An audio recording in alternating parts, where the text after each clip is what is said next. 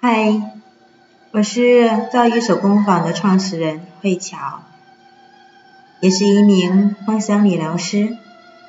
今天和大家分享的是桦木。黑桦木和黄桦木的原产地都是北美洲。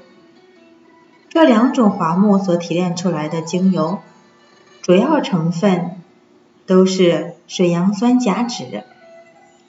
水杨酸甲酯最早是从柳树上分离出来，人们最熟悉的大概是由水杨酸甲酯合成的阿司匹林。由此，各位可以猜到桦树精油的功效了，它可以止痛、抗发炎。退烧，可以说是传统药草中的阿司匹林。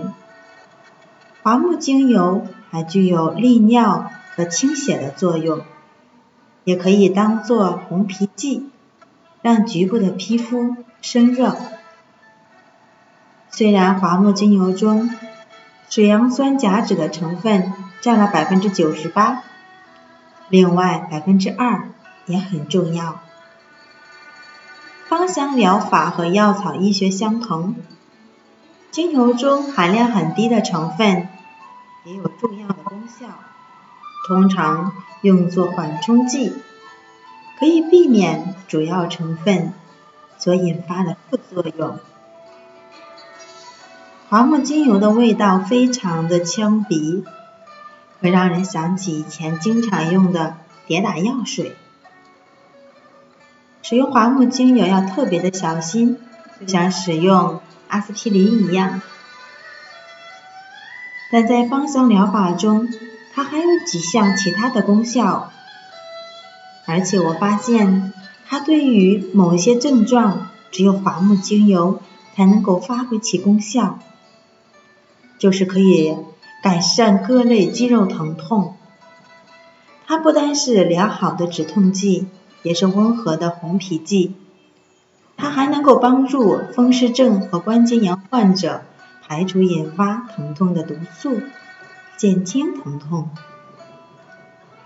在以往治疗蜂窝组织炎时，我发现用了迷迭香、天竺葵、黑胡椒和杜松等精油之后，疗效并不理想，桦木反而疗效显著。桦木精油可以排出体内的毒素，它的利尿作用可以减轻水肿，而且在改善腱鞘炎这类病症时，桦木油也通常是我的第一选择。如果说是长时间进行重复性工作，导致肌腱过度使用，就可能会引发肌腱发炎。其中以脚踝和腕关节的肌腱炎最为常见。肌腱的外围包裹着一层光滑的薄膜，而这一层膜也非常容易感染和发炎，从而引起剧烈的疼痛，需要花费很长的时间才能治愈。而桦木精油可以减轻疼痛，又可以抑制发炎，是最佳的选择。切记，桦木精油必须存放在儿童拿不到的地方，怀孕时然后禁用。今晚我的分享到此结束，感恩您的聆听，晚安。